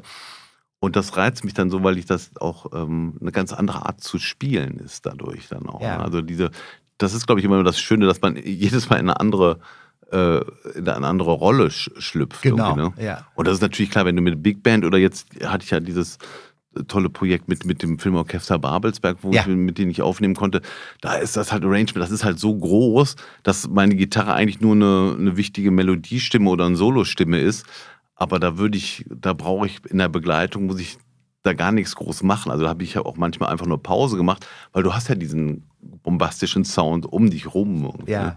Aber so unterscheiden die sich halt sehr. Von wirklich Duo, vom kleinsten Format bis hin zu Big Band oder Orchester, ähm, ist deine Aufgabe auch immer eine andere zum Thema Rollenwechsel, wenn man dir eine Bassgitarre äh, in die Hand drückt, das ist auch kein Problem. Oder wenn man dir eine Posaune gibt. Oder wenn also Posaune wäre Posaune ja. wär definitiv ein Problem. Äh, äh, Bass geht witzigerweise, weil die, weil die unteren vier Seiten vom Bass sind genau wie die Gitarrenseiten, nur halt eine Oktave tiefer. Ja. Also da weiß ich dann, wo die Töne liegen. Ja. Und man hat natürlich so eine ganz gute Vorstellung, wie irgendwie so ein Groove ist oder so. Ich glaube nur, was, was, ich mache das manchmal auch so, wenn ich, wenn ich mal mit einer, äh, wenn ich zum Beispiel mit meinen Studierenden äh, in der Combo spiele, dann, wenn der Bass, Bassist mal nicht kann oder die Bassistin nicht kann, dass ich dann mal einspringe. Ähm, das ist auch immer schön, das macht auch Spaß, aber du musst dann total aufpassen, weil du als Gitarrist oftmals ein bisschen zu viel machst. Also wichtig ja. ist ja, dass du ein schönes Bassfundament machst und dass du nicht deine Chops zeigst. und äh, das, da muss man dann so ein bisschen aufpassen, dass du nicht zu viel, nicht zu frickelig spielst. Ja, ja, ja, okay. Aber beim Bass würde es gehen, weil es einfach so verwandt ist mit, mit, ja, mit der Gitarre. Ja. Das, also Kontrabass wäre schon schwieriger, weil da hast du keine Bünde, da musst du natürlich genau treffen. Aber so ein E-Bass und ein Elektrobass, das, das, das, das würde schon gehen. Aber so, ähm, also in die Posaune oder Saxophon oder Trompete, ja. da, keine Ahnung. Also ja. überhaupt nicht, überhaupt nicht. So, dann lass uns vom Dialogischen nochmal zu den Jazz-Slangs-Begriffen ja, zurückkommen. Ja. Ähm, was ist Shedding? Shedding, also das ist, das ist eigentlich Üben. Also ja. ey, ich, ich, muss äh, be shedding. Und also, also ich, ich, muss, das ist wirklich, wenn du so richtig so ähm, ja, übst. Also dass das so, oder wenn du irgendwie noch nicht vorbereitet, sondern du musst so, ah, nee, ich muss das noch, ich muss das Zeug noch shadden. Ja, das, genau. war natürlich, als ich, klar, als ich in Boston war, war, war das sowieso ein wurde das viel benutzt. Ich weiß jetzt gar nicht, ob das bei meinen Studierenden hier in Düsseldorf oder äh, Osnabrück viel benutzt wird. Aber die, da sind natürlich viele englische Ausdrücke, die die auch übernommen haben, gerade aus diesem Jazz-Bereich oder ja, aus ja. Dem, aber das ist genau eigentlich, also dass man damals am Ende so eine intensive Übephase ja, geht. Shaden. Ja. Was heißt es eigentlich to shed? Ich überlege, ich war ja auch mal ein Jahr in den USA, ich könnte es auch wissen, aber. Das ist eine gute Frage. Das ja, muss ich auch gleich mal, mal nachholen. Muss, muss gleich mal nachschauen. Ja, okay, intensives Üben auf jeden Fall. Das, ist, das ist gut zu wissen. Ja, sehr gut. Und dann ähm, Cats. Ah, das taucht ja auch irgendwie. Äh, also die Cats sind, das, das, sind so die, die Leute, die gerade so, also in der Szene so hip sind. Also, ah, okay. und, und, also die, ja, okay. die, die, ähm, also noch muss man noch nicht mal wahnsinnig bekannt sein. Also einer der, ja. eine oder einer, die, die gut spielen und, und ähm, so ähm, ne, in den Bands auftauchen, die man so auscheckt und hört und so, das sind da, ey, das sind, das, die, das sind die Cats. Das ja. sind die Cats. Ich würde mal gerne wissen, wo das eigentlich herkommt irgendwie. Ich dachte vielleicht, vielleicht von den. es gab doch diese Jazzband in diesem Disney-Film mit den, mit den Cats, wie heißen die nochmal? Die, ähm, äh, Ach, Aristocats. Aristocats, da, genau. Ja, da, da gibt es so eine Jazzband. Da gibt es so eine Jazzband. Ah, das ist ja super alt, der Film. Vielleicht, ja. Aber keine Ahnung, ich glaube nicht, dass das daher kommt, aber vielleicht. nee, aber, ich hatte aber, irgendwo auch irgendwas gesehen, also ich weiß nicht, ob das das, aber irgendwas äh, im Zusammenhang mit Cap Calloway oder so aha. tauchte auch irgendwas auf. Ich ja? weiß, da müsste man vielleicht mal, müsste man noch weil mal hinterhergehen. Weil das so. ja dann, dann doch wesentlich früher dann auch, ne? Den habe ich ja noch in, in tatsächlich in, in Minnesota mal live noch gesehen, als, so, ja, als dieses Austauschprogramm hier vom, von unserem Humboldt-Gymnasium ja, war. Dann da war, war, war, Cap Calloway äh, an einem Abend da und hat meine Familie, ich dann, wo ich da untergebracht war, hat mich mitgenommen zum Cap Calloway-Konzert. Ja, aber das war tierisch. Aber ich glaube, das ist ein langer, äh, lang bestehender Ausdruck schon. Also die, Den es schon lange Cats, gibt. Das ne? sind, das sind so die Musikerinnen und Musiker, die ähm, irgendwie so, so am Start sind. Irgendwie, ne? Ja, das, wo wir gerade bei dem Thema Konzerte sind, ähm, abgesehen davon, dass du selber 60 bis 70 Konzerte im Jahr gibst, ja. gehst du selber auch noch gerne auf Konzerte oder lass uns mal über ein paar Konzerte äh, sprechen, die du gesehen hast in deinem Leben, die du, äh, die dich auch so getroffen haben, wie ja. damals Kind of Blue. Ja. Also, also ich gehe total gerne auf Konzerte. Es ist halt leider wirklich ein, ähm, ein Zeitproblem manchmal. Also es, es, gibt so eine kleine Jazzreihe, die ich in, im Kulturforum Alte Post in Neuss äh, kuratiere oder ja, also den ja. ich mitorganisiere. Und ähm, das sind so acht bis neun Konzerte im Jahr ähm, meistens in der Woche, mittwochs oder donnerstags. Und das ist immer ganz schön, weil ich dann auch immer da halt Musikerinnen und Musiker einlade, die ich, die ich selber sowieso gerne hören werde und wo ich dann irgendwie natürlich auch versuche, da zu sein. Und dann ist das schon mal so, so ein Jeu fix, wo ich auf jeden Fall dann ein Konzert mitbekomme. Ja, äh, ja, ja. Aber ähm, wenn es irgendwie geht, versuche ich natürlich schon auch, auch gerne auf Konzerte. Ich gehe hier in Düsseldorf gerne in die, in die Jazz-Schmiede. Ja. Leider auch nicht so oft. das ist auch der Laden, wenn ich in Düsseldorf spiele, wenn es jetzt nicht gerade Jazz-Rallye oder was anderes ist, ja. dann äh, ist es eigentlich auch der Laden, wo ich äh, spiele hier in, in, Düsseldorf. Ein toller Jazzclub. Und, ähm, und ich versuche auch so ein paar Mal im Jahr halt auch so zu Konzerten. Die haben wirklich tolle, tolle Konzerte da. Und das ähm, ist natürlich immer inspirierend. Ne? Aber es ist ein bisschen schade, weil gerade in der, wenn ich so an meine mhm. Studienzeit denke, daneben, wenn ich nicht selber geübt habe oder geprobt habe, bin ich eigentlich immer zu irgendwelchen Konzerten gegangen. Und es ist ja einfach total inspirierend, die, die äh, Kollegen und Kolleginnen zu hören, Ideen daraus zu hören, vielleicht neue Musiker kennenzulernen, zu hören und wo vielleicht auch mal andere Projekte äh, daraus entstehen, daraus können, entstehen ja. können und so. Ne? Und das äh, ist ähm, das ist vielleicht das Einzige, was ein bisschen schade ist, wenn du dann einer von den Busy Cats bist, dass, du, dass du dann, äh, äh, dann gar nicht mehr so viel Zeit für hast und so, ne, das, das zu machen. Ähm, aber ähm, Total wichtig. Also witzigerweise, klar, jetzt mein, mein, meine, mein Werdegang mit Jazz hat so vor allem mit, mit Miles Davis und Kind of Blue angehört und äh, angefangen und mit Sicherheit ich durfte Miles einmal live sehen, das war auf den Leverkusener Jazztagen, das ja. war 1990, ich glaube, das war ein Jahr bevor er gestorben ist. Ah, okay. Ja. Und das war, das war schon auch, also wenn man jetzt so von diesen faszinierenden Momenten oder wichtigen Konzertmomenten ja, äh, äh, redet, das war schon, äh, das war schon faszinierend. Also auch mit, mit Sicherheit war er damals schon nicht mehr technisch auf der Höhe, ähm, hatte nicht mehr die Chops, die, die, die, die, die, äh, die du sonst irgendwie auch gerade als Trompeter im hohen Alter ja. auch brauchst. Ja. Aber es war immer noch so genug Ausdruck da. Das war ja eher schon eine Art Kunst. Der konnte auch mit zwei, drei, vier Tönen irgendwie total viel zum Ausdruck bringen. Und die ja. Art, wie er eine Band geleitet hat, irgendwie das unfassbare Aura hatte der und, und ähm, das, das war schon faszinierend. Da war ich mit meinem Freund André, äh, dem Bassisten André Nenzer, mit dem ich ja jetzt schon spiele, ja. seit wir 18, 19 sind, ähm, waren wir damals erste Reihe. Und dann kam Miles David mit seiner Sonnenbrille da und dann dachte irgendwie, da kommt gerade Darth Vader rein. da, hatte, da hatte er auch so ein bisschen was, was Dunkles irgendwie. Ja, ne? ja, also es war irgendwie sehr, äh, sehr toll. Also mit Sicherheit. Aber es gibt, gibt viele, es gibt wirklich viele ähm, Konzerte, die, die, mich, die mich sehr inspiriert haben und die, die ich, die ich gerne. Ich weiß, dass ähm, ein toller Gitarrist, den, der leider auch schon verstorben ist vor ein paar Jahren, Jim Hall, ja. der glaube ich auch der Einfluss auch für viele moderne Gitarristen ja. war. Den, den, durfte ich mal in Boston morgens sehen. Ähm, äh, das war eine Matinee, ähm, die der im, im, Boston College oder so gegeben hatte, ähm, zusammen mit Herb Pomeroy am, am Flügelhorn und ein Bassist von da unfassbar schöne Musik und auch so ganz zart auch. Also das so, teilweise hatte dann, wenn der begleitet hat, seine Gitarre so ganz ausgemacht, also dass man die nur noch akustisch hört. Und trotzdem ja. war so eine Aufmerksamkeit, du konntest alles hören. Und also ja. sehr ähm, faszinierend, wie man so leise und so intensiv trotzdem spielen kann. Ja. Ne? Also das, das sind so Momente, wo du, wo du merkst, okay, gerade in so einem Umfeld, wenn du im, im Studium bist, wo halt viel mit, mit, ähm, an, mit Technik und auch zu tun hat und dass man natürlich auch mal ein bisschen so zeigt, was man drauf hat. Ähm, dann irgendwie sowas zu hören, dass das auch, das auch was mit einem total unspektakulären oder einfach nur was ganz Sensiblen unfassbar berühren kannst. Das ist, glaube ich, in so einer Situation, wo du in so einem Umfeld bist, ganz wichtig, das zu, äh, zu erleben irgendwie. Ne? Dass man nicht immer nur Gas geben muss. Ja. Und, und, und, und, das ist auch mit Sicherheit eine der großen ähm, Lektionen, die ich gelernt habe, als ich einmal aus dem Studium raus war. Also, dass ich dann, wenn ich mit älteren Leuten gespielt, also zum Beispiel wie Lajos Dudas, der ist ja vom Alter, das könnte mein Vater sein. Und äh, war ja, ist ja ein ganz wichtiger Mentor und Freund für mich auch. Und der aber dann mein Potenzial gesehen hat und mein Talent und dann aber auch dann gesagt hat, so mal nach dem Konzert oder in der Pause, Philipp, das ist eine Ballade. Musst du mal wie eine Ballade spielen? Musst du mir nicht zeigen, was du drauf hast? Dann wieder, ne, hat er mit seinem ungarischen Akzent dann gesagt. Und ähm, das ist total wichtig. Dass, ja. Und das, ist, das finde ich wiederum auch so schön.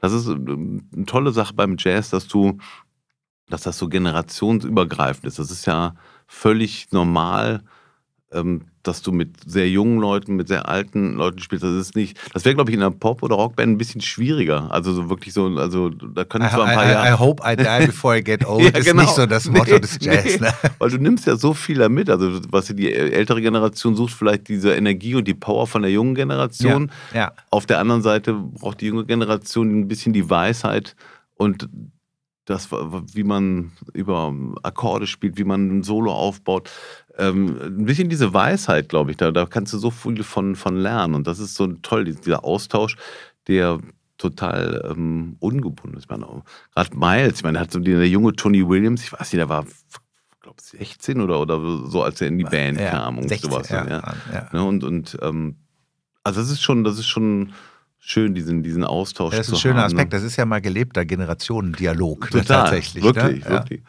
Und ähm, das ist auch so aufwendig. Ich gebe ja auch öfters mal so Workshops, wo ich mal so eine ganze Woche als Dozent bin. Wir machen zum Beispiel in der Akademie in Remscheid gibt es den ähm, Jazz-Ensemble-Kurs, den gibt es jetzt auch schon seit 18, 19 Jahren.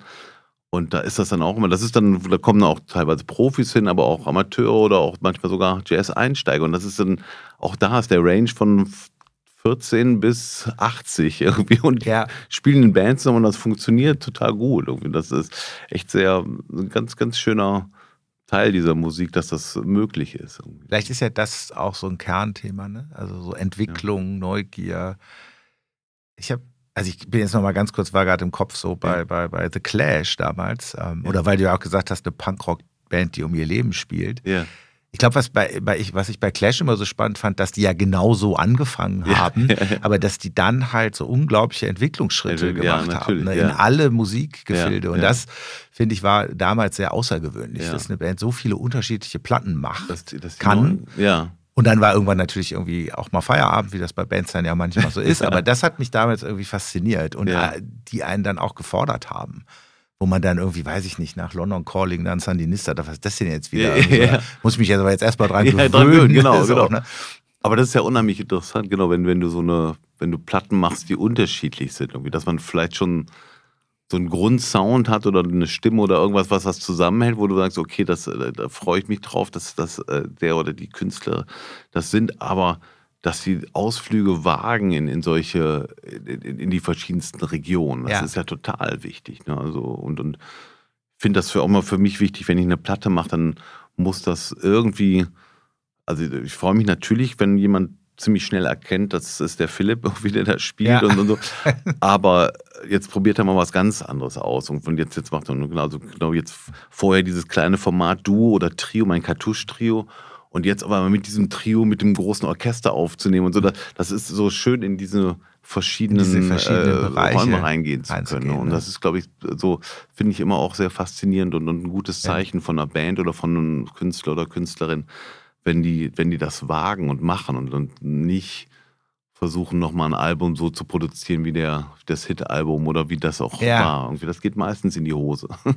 Vielleicht ist das ja wirklich auch der Unterschied, wo du das vorhin gesagt hast, zu anderen Musikgenres, dass es da halt dann wirklich einfach ein bisschen langweilig wird für die Leute, die jetzt über deine Virtuosität und auch das Gehör dafür verfügen. Das äh, hatte ich im Gespräch mit dem Uwe auch, dass er gesagt hat, ich höre natürlich auch andere Sachen, ja. aber das wird mir einfach viel zu schnell zu Fahrt. Da passiert ja, ja, nichts mehr. So, da habe ich so, äh, da bin ich so woanders im Kopf und auch vom Herzen her dass ich dem einfach nichts abgewinnen kann. Das ist ja. nicht schlimm, ne? nee. das werfe ich auch keinem vor, aber und das denke ich ist, ist dann nochmal ein Unterschied, wenn man, wenn man Musik äh, selber so spielt und fühlen kann, wie ja. man das äh, tut, wenn man ein Instrument so beherrscht. Ne? Ja, ja.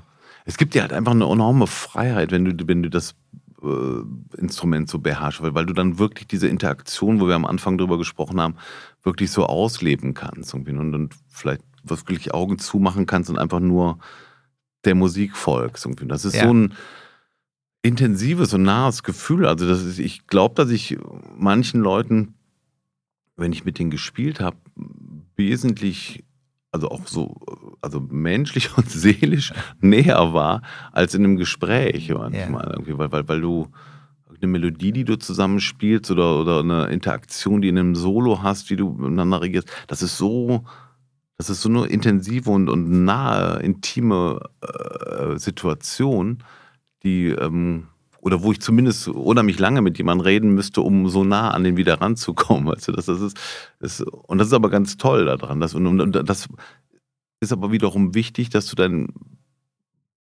Instrument so gut beherrschst, dass du diese Freiheit hast. Und, und das, das ist natürlich der Punkt, wo man unfassbar viele Stunden an, an, an äh, Übungen und äh, da reinsetzen muss, um diese Flexibilität zu kriegen. Ja. Weil du, es muss ja erstmal laufen, du musst ja die Möglichkeit haben, die technische Möglichkeit haben, jemandem so zu folgen. Und das, äh, ähm, also da ist so ein bisschen so eine Durststrecke, die man hinlegen muss, um da hinzu Die notwendige hm. Bedingung, könnte man sagen, ne? dass man sagt, genau. also da, also sonst komme ich in diese hinreichende genau. Freiheit genau. nicht hinein nicht und, an, und ja. in diese Ausdrucksform, die sich dann vom Reden wirklich unterscheidet. Genau. Ne? Also wo man genau. nochmal anders in Dialog, in Gespräch kommt. Richtig, ja.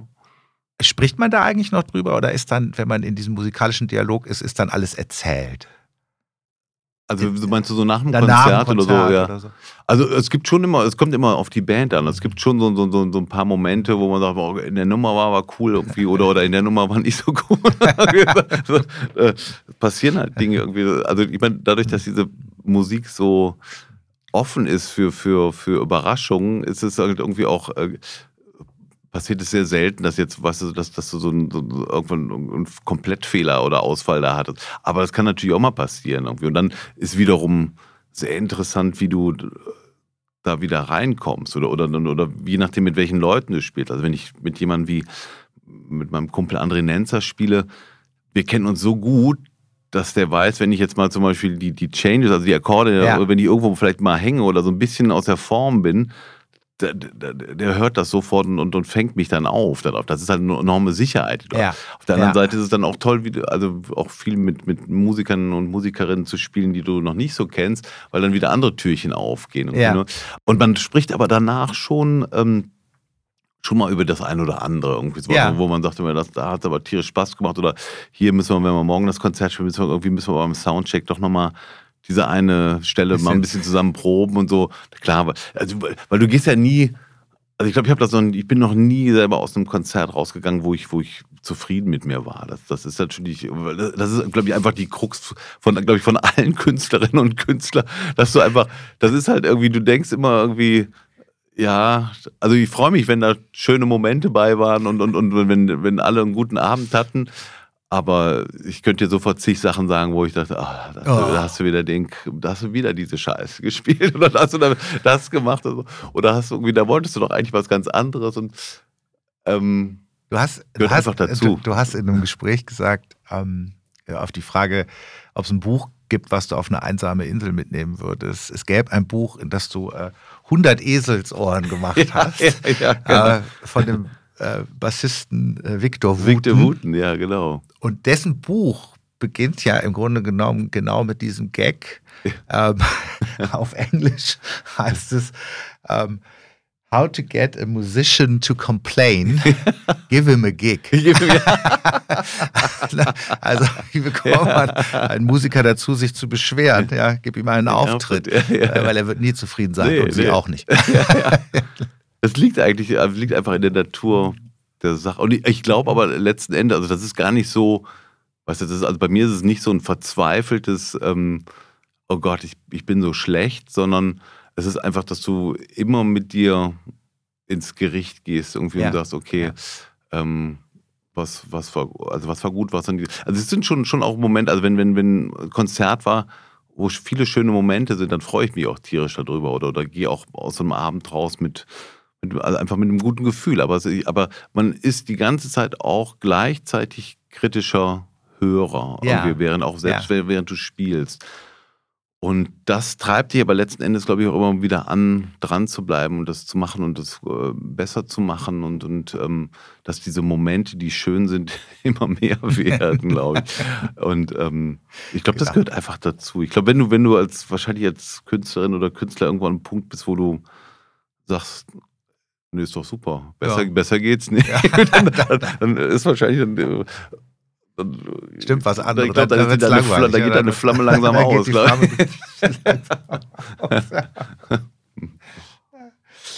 ich habe, äh, ich fand ein ähm, Zitat von, von Miles Davis, äh, das ich äh, gefunden habe, fand ich irgendwie, glaube ich, auch ganz passend zu dem, worüber wir gerade äh, sprechen. Ja. Äh, zum Thema Dialog, zum Thema Neugier und auch zum Thema sich äh, verbessern.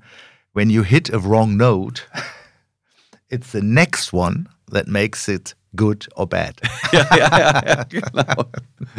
ne? Also wenn du eine falsche Note triffst, äh, kein Problem. Die nächste ist entscheidend, ob es jetzt wirklich gut oder schlecht Was du daraus ja, machst. Genau. Also es gibt so viele Beispiele oder so viele Dinge, was ich glaube, dass in jedem Konzert mir irgendwo ein kleines Missgeschick oder so passiert und dass du, dass du, aber du kannst aus diesen Fehlern kannst du was total Cooles machen und manchmal entstehen Sachen raus, wo du auf einmal irgendwo, obwohl du rechts abbiegen wolltest, auf einmal links abbiegst und denkst, okay, jetzt ist aber cool hier gerade irgendwie. Ne? Und das, das sind so, das ist so sehr schön bei der, bei der Musik, dass das ähm, diese Freiheit, dass du diese Freiheit hast, dass du auch Fehler machen kannst. Irgendwie, ne? und, es ist wirklich wichtig, was, was ist wichtig, was du daraus machst. Wenn du eine falsche Note spielst und dann, weißt du, das Gesicht verziehst oder sagst, ah Mist, oder irgendwie sowas laut rufst, dann ist es irgendwie, dann ist es vorbei. Da kannst du, dann ist schon, dann kannst du, dann haben es alle mitbekommen und dann, aber wenn du irgendwie, ähm, keine Ahnung, hast irgendwie einen Quietscher auf der Gitarre oder das passiert ja öfters mal, wenn die Seite so wegrutscht oder so und merkst irgendwie, das war zwar jetzt nicht das, was ich machen wollte, aber ich könnte ja mal noch so ein paar andere Quietscher probieren. Ja. Du, du, kannst aber immer dann ein Motiv draus entwickeln und aus der Situation was machen. Ja. Und das, das, ist, das ist sehr spannend. Deswegen, das ist wichtig, was als nächstes dann kommt. Und, und, und es wäre auch schlimm, wenn du, weißt, wenn du alles nur safe spielen willst und, und bloß keinen Fehler machen äh, äh ja. willst. Das ist auch oft so, wenn, wenn ich, also inzwischen ist es ja auch, wenn du Klassik studierst, dass, glaube ich, die inzwischen sehr viel auch mit Improvisation arbeiten und, und konnte in letzter Zeit auch viel mit ja, also klassisch ausgebildeten Musikerinnen und Musikern arbeiten, wo das äh, sehr offen ist. Aber ich weiß, dass zum Beispiel eine andere Generation, eher so meine Generation an äh, klassischen Musikerinnen und Musikern, das sehr schwierig ist, weil, die, weil da eine gewisse Angst ist. Also wenn du so gewohnt bist, das zu spielen, was da steht und, und diese, diese Freiheit zu haben und, oder, oder eine Angst zu haben, einen, einen Fehler zu machen, ja. dann äh, ist es, äh, gehst du halt auch kein Risiko ein. Irgendwie. Und dann wird es schwierig. Irgendwie. Also zumindest in der Musik, in Jazzmusik. Das ja. ist natürlich für, wenn ich Klassik spielen würde, äh, ist es natürlich total wichtig, das zu spielen, was da steht und, und keinen Fehler zu machen. Ja. Aber ähm, Jazz hat schon deine Freiheit, dass du auch, dass du was wagen darfst und dass da auch mal was in die, in die Hose gehen kann.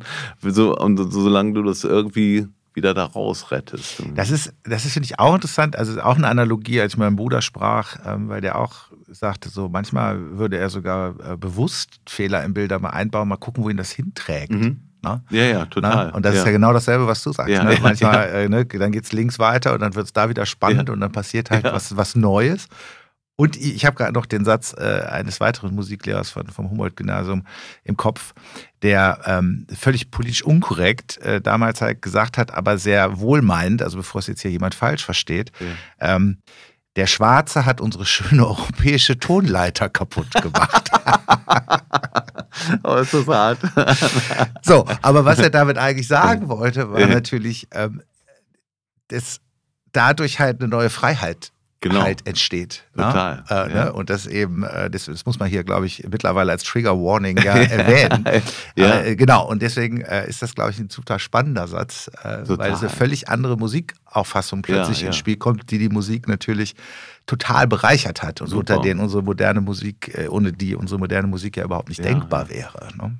Und das ist, das ist ja so, also gerade an, an, an Jazz, also auch eine, eine der Dinge, die ich so liebe, dass du so viele Einflüsse haben kannst irgendwie. Ne? Das, das, das ist ja dann angefangen ne, von, vom Blues, Gospel ja. bis hin ja. äh, was moderner wie World Music, dass du auf einmal indische Einflüsse oder was auch immer, ja. da, da, diese Musik vereint das irgendwie. Und, und, und äh, nicht nur im Line-Up einer Band, die dann hoch international sein kann, was ja ein total schönes Ding ist, dass was du die Leute, die ähm, die sich teilweise sprachlich vielleicht untereinander kaum verständigen können, aber mit der Musik eine Sprache haben, wie sie komplett zusammen auf diesem Boot segeln und, und, und tolle Musik machen. Und, und, dann, äh, und dann diese verschiedenen kulturellen Einflüsse haben zu können. Diese Musik ist so offen dafür. Und das, das ist also auch mit Sicherheit ein Punkt, den ich an dieser, gerade an Jazz so liebe und an dieser Freiheit, dass das, das, das, das ist so offen da. Es wird nichts ausgegrenzt irgendwie. Und das ist wichtig, diese Kulturen zu mischen und, und, und daraus zu lernen.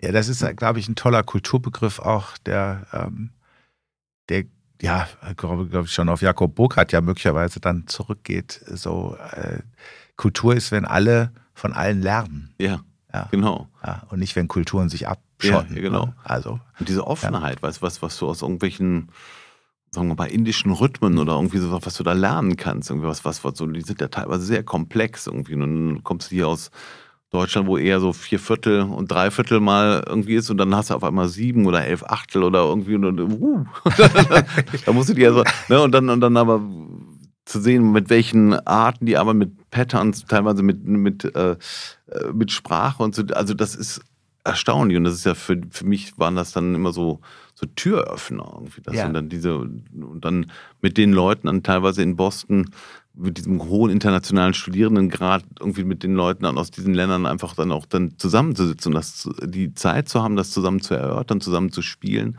und daraus zu lernen. Also was, was gibt es Tolleres irgendwie? Also, ja. Und dann darüber die Kultur kennenzulernen. Ja, dann, ne? Total. Ja. Du warst ja gerade auf Tour auch. Mhm äh, als Duo, als Trio, als Quartett, als Quintett. Das war, das war über Quartett jetzt. War ein Quartett. Genau. Ja, ja, genau. Unterwegs. Wir waren gerade in, in, in, ähm, also in, in, in Lissabon, das war toll. Wir, ja. haben, wir haben drei Tage in Lissabon gespielt.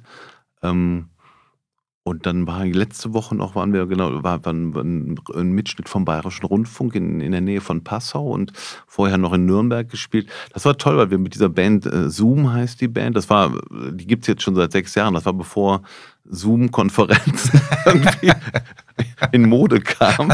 Die haben euch den Namen geklaut. Die haben einfach geklaut. Etwa mal, etwa was, ja, ja. Ähm, also Hauptkopf dieser Band ist der Saxophonist Stefan Mattner, ein ganz lieber Freund über die Jahre auch geworden, toll komponiert und ist äh, Sebastian Räther am Bass und Jo Breyer am Schlagzeug. Auch wieder ein gutes Beispiel, weil auch äh, Jo Breyer zum Beispiel eher eine jüngere Generation an Schlagzeugern ist und, und äh, ich glaube, ich bin inzwischen der Älteste da sogar in der Band. Das ist wie schlimm. Aber ähm, ne, also wie dieses da sind schon dann so 20 Jahre dazwischen oder mehr sogar. Und es ist trotzdem, also es ist total inspirierend, irgendwie ganz, ganz schön, irgendwie das, die, die Energie von einem jungen Schlagzeuger zu haben und, und, ähm, und diese tolle Komposition von Stefan. Was das Schöne ist natürlich, gerade auch wenn du dann so ein Engagement in Lissabon hast, in ein ganz wunderschöner Jazzclub ist das da, wo wir gespielt haben und du ähm, spielst drei Abende hintereinander. Was dann in der Musik passiert, also wie du das, was wir auch eben besprochen haben, diese Interaktion, wie, wie, wie viel freier du wirst, wie du immer weniger auf die Noten gucken musst, weil du weißt, okay, das Stück, jetzt die Melodie kann ich einigermaßen auswendig jetzt und ja. ähm, das ist schon toll, das so über drei Tage hintereinander zu entwickeln und dann über so eine Tour oder jetzt dann waren halt zwei Wochen später die zwei äh, Aufnahmen und ich jetzt und ich hoffe, dass also ich glaube, dass als letztes Konzert war dieser der Mitschnitt vom Bayerischen Rundfunk und ich habe es hab noch nicht gehört, aber ich ja. vermute, dass der ganz ordentlich geworden ist, weil wir aber ziemlich gut eingespielt waren. Ja, ja, ja. und, ähm, und, das ist natürlich schön, wenn du das dann auch so dokumentieren kannst. Ja, ne? klar. Ne? Und, dass du das, ähm, äh, und ich habe jetzt meistens nicht, es sind jetzt, wenn ich so auf Tour bin, das ist nie, meistens nicht so, was sind nicht so riesenlange Touren. Das ist jetzt nicht so, ja. dass ich zwei, drei Wochen am Stück weg bin. Sind eher mal so zwei, drei, vier Tage ja, oder okay. so, manchmal ja, auch nur einen Tag. Ähm, aber es ist unheimlich schön, dass man das, dass das doch auch über die Jahre so, so weite Kreise zieht, dass man sowas wie jetzt in Lissabon ist oder, oder, oder mit dem Jazz Ensemble Düsseldorf, wenn ich im nächsten Jahr, wenn, ich in, wenn wir in Palermo spielen, haben mit denen schon in Warschau gespielt und, und also, also man kommt so ein bisschen rum dann ja, irgendwie. Ne? Ja, ja, also, und dann, gerade das ist ja wieder dann auch toll. Du lernst dann Leute da kennen. Oder als ich in, vor ein paar Jahren in Eritrea gespielt habe, irgendwie, dass ich mit Leuten von da Musik machen konnte und sowas. Und ich habe in so einer, also wie man sich so vorstellt, in einer Hütte mit denen geprobt, wo, wo so ein, ein so eine Glühbirne oben hing und, und, und dann deren Musik und die haben ein bisschen meine Musik ausgecheckt. Aber genau das Ding, also dieser kulturelle Austausch, diese, alles über die Musik, unfassbar. Also, und das sind wirklich so ganz glückliche, ganz viele glückliche Momente, die du da erleben darfst, wenn, wenn das funktioniert. Ja, und, und, ja, ja, das glaube ich. Ja.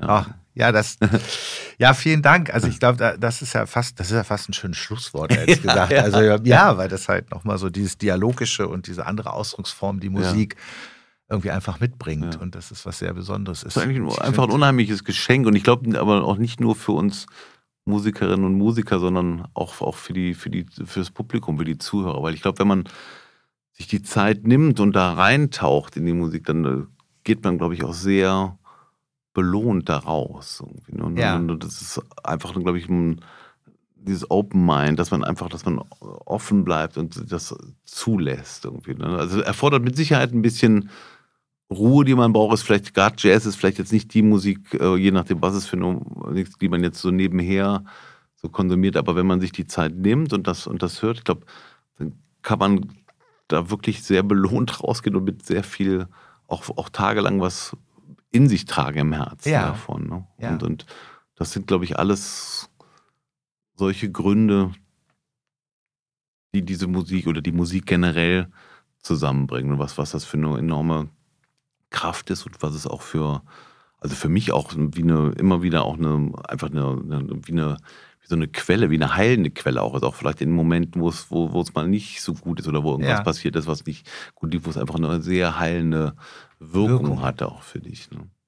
Das, ähm, also wer jetzt äh, zugehört hat und nicht deine Leidenschaft teilen konnte, dem ist jetzt wirklich nicht mehr zu helfen. Also ähm, alle Projekte von dir seien den Zuhörerinnen und Zuhörern ans Herzen gelegt, ja. äh, um äh, eine Idee zu bekommen, nochmal von auch dieser Idee von Versunkenheit, von Meditation, von Dialog. Und im Grunde genommen muss ich das Gespräch jetzt mit dem letzten Begriff abschließen, über den wir, glaube ich, noch nicht gesprochen haben, aus diesem Jazz-Slang. Ja. Ähm, wie ich jetzt unseren Dialog fand, der nicht ja. über Musik, sondern über wirklich Gespräch stattgefunden haben really bad. Really bad. Really bad means really good. Danke dir ganz, ganz vielmals. Und wir dürfen am Ende natürlich nicht versäumen, ähm, den Winnie Weber zu grüßen. Ja. Äh, unseren alten Lehrer vom Humboldt-Gymnasium, der ja auch immer äh, unregelmäßig, regelmäßig, unregelmäßig zu deinen Konzerten ja, ja, erscheint genau. und mit dem ich im Vorfeld ähm, gesprochen habe, auch nach dem Gespräch mit dem Markus Benzmann, den wir an der Stelle ja auch nochmal ganz oh, herzlich grüßen auch, auf jeden können. Fall. Muss ich unbedingt mal bald sehen. Genau. und äh, in diesem Sinne verabschieden wir uns beide. Philipp, es war mir ein Fest. Vielen hey, Dank. Vielen, vielen Dank für die Einladung. War eine große Freude. Danke dir. Danke. Mach's gut. Hey, Ciao. Bis bald. Tschüss. Tschüss. Das war der liebe lange Tag der Podcast mit tollen Menschen, die spannende Dinge tun. Eine Produktion von Michael Schellberg und Michael Scheibenreiter Musikbetriebe.